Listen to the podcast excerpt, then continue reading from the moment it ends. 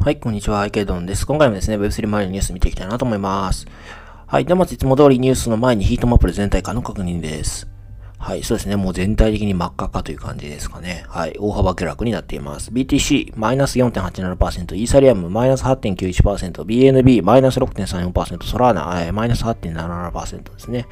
まあ、BTC が一番下げ幅が増しかなと思いますけれども、それ以外の銘柄はもう濃い赤色、つまりマイナス5%。以上の下落というふうになっていますね。まあ、昨日、まあ、ジャクソンホールで、えー、まあ、FRB、えー、のパウエル議長が、まあ、あの、スピーチをしたわけなんですけれども、まあ、そのニュアンスを、まあ、感じ取って、まあ、大幅下落というふうになりますね。まあ、後ほどニュースでも、あの、取り上げます。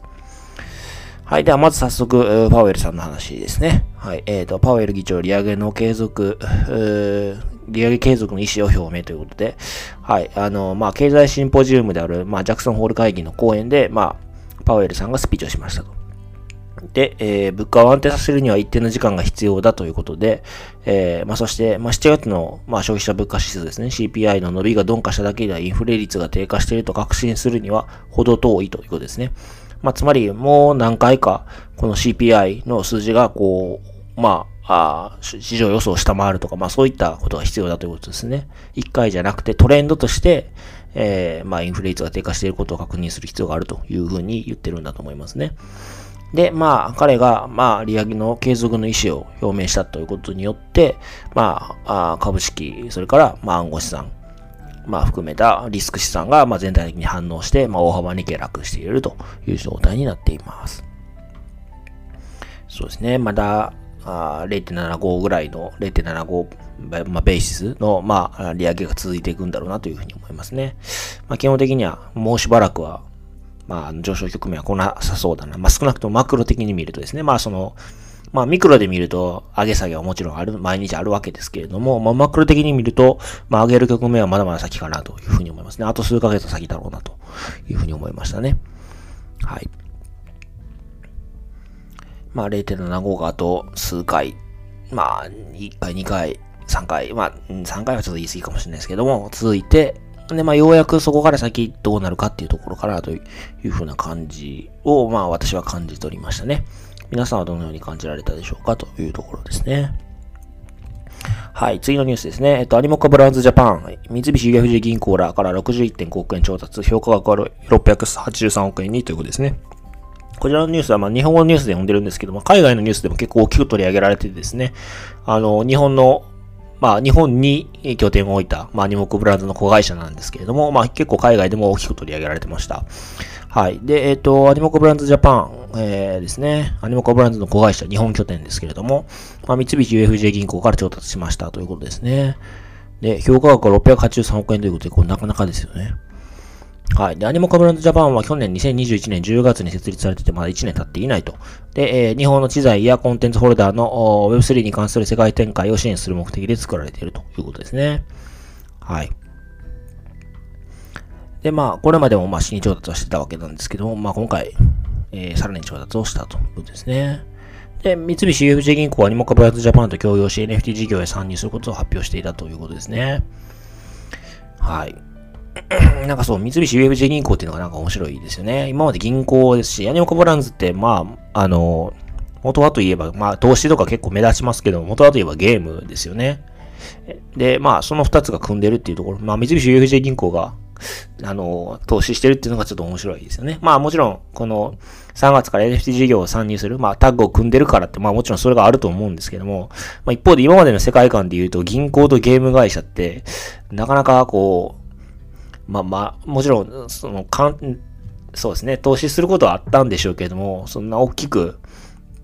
こう交わるっていう世界観ではなかったような気がするんですよね。一方でこの Web3 っていうとやっぱり、まあゲームも一つのこう、まあ、トークンを発行すると、まあ一つの国家、疑似国家みたいになりますから、疑似国家、まあ疑似経済体、あの、経済領域みたいになりますから、まあなんかそういったところでもなんかこう Web3 が繋いでる世界観なのかなというふうにも思ったりもちょっとしましたね。はい。なかなか面白いなというふうに思います。まあ、あの、UF、三菱 UFJ 銀行は NFT 事業へ参入することを発表しているということなので、まあ、どんな NFT 事業をやるのかっていうのはちょっと楽しみに見たいなと思いますし、まあ、その陰にはいつもアニモクブランズがいるんだろうなというふうに思いたいなと思います。はい。では次のニュースですね。 NEAR Pay、えー、が、 launches crypto、virtual crypto card ですね。えー、 NEAR Pay が、まあ、バーチャルのクリプトカードを、まあ、ローンチしましたと。で、 wallet for iOS and Android。まあ、ウォレット iOS と Android 向けにあとはフィジカルカード to be launched soon ということで、まあ、物理的なカードはそのうちローンチされますということですね。はい。 NEAR Pay ですね。えっ、ー、と、まあ、レイヤー1のブロックチェーン NEAR が、の上で、まあ、動いてる、まあ、ファイあのファイナンスに関するプロトコルですけれども、まあ、こちらが、えっ、ー、と、まあ、バーチャルのクリプトカードと、それから、えっ、ー、と、ウォレット、iOS と Android 向けのウォレットを発表しましたということですね。で、現在使えるのは、えっ、と、この、えー、available to residents of the European Economic Area, EEA あの、ヨーロッパの人たちとですね。えー、で、まあメンバーはヨーロ、あの EU の人たちと、あとはアイス、アイスランド、リヒテンシュタイン、ノルウェー、あと UK、イギリスですね。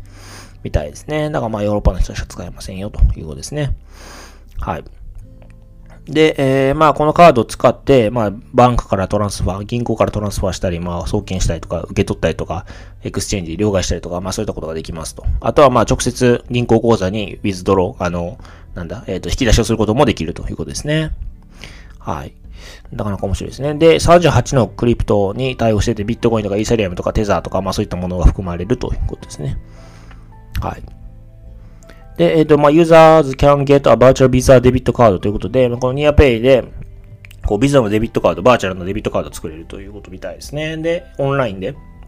その、まあ、クリプト使って支払いとかできるということですね。あとは、ま、法定通貨に変えたりとか、そういうこともできると。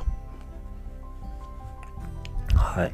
まあ、物理カードは、ま、表題のところにあった通り、そのうち出るみたいですね。はい。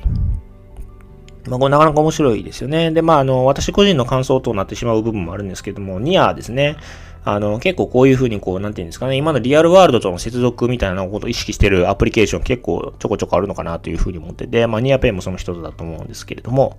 あの、なんていうか、こう、バーチャルな世界に閉じてないっていうところも結構面白いかなというふうに思いますね。それからまあ、こう、ニアプロ、ニア上で展開してるあらゆるものを見てるとか、やっぱり UI、UX みたいなのをすごく意識してて、こう全体的にこうマスアダプションをすごく意識してるなっていうのがすごく感じられますよね。あの、ニアあなんですけども、そのニアのホームページ使いやすいですか使いにくいですかみたいな、あの、アンケートが来てですね、あの、それ回答すると3ニアもらえたんですけれども、まあなんか、そういった感じでですね、すごくこう、一般の方に向けて、えー、使いやすいのか使いにくいのかっていうところをすごく気にしてる。え、まあ、ニアの財団のホームページもそうでしたし、あとは、まあ、こう、ニアペイみたいなところもそうですし、他のアプリケーションでもそうなんですけれども、なんかそうすごく意識してるなというふうにき、いうふうな気がしますね。こう、一般大衆への見せ方、それから一般大衆の人たちが使いやすいかどうかっていうところ、まあ我々のようなその、クリプトを常日頃見てて、常日頃触ってる人たちが使いやすいかどうかではなくて、えー、一般大衆がどうなのかっていうところをすごく気にしてる気がしますね。はい。まあそういう人たちにとってもですね、まあこの、やっぱり支払い手段に入っ、日常の支払い手段に入ってくるっていうのは、やっぱりクリプトにと、あクリプトにこう、入っていくきっかけとしてはすごくいいんじゃないかなというふうに思いますので、まあ、このニアペイがヨーロッパでどのくらい普及するのかっていうのをちょっと見てみたいなというふうに思いますね。はい。では最後ですね。えっと、破産申請中のボヤジャー、資産売却の入札期限を延長ということで、まあ、ボヤジャー、あの、5月の UST ショックから、まあ、破産ということで、まあ、今資産売却などの選択肢を探っているということなんですけれども、まあ、期限を伸ばして、まあ、いろんな企業が参加していると。で、まあ、その中には、まあ、バイナス FTX が含まれていますよということですね。まあ、買収するんだろうなと。まあ、あのー、もちろんバイナス FTX が、あまあ、セコの、まあ、オファー提示して、その、それが受け入れられるかどうかはまた別の問題ですけれども、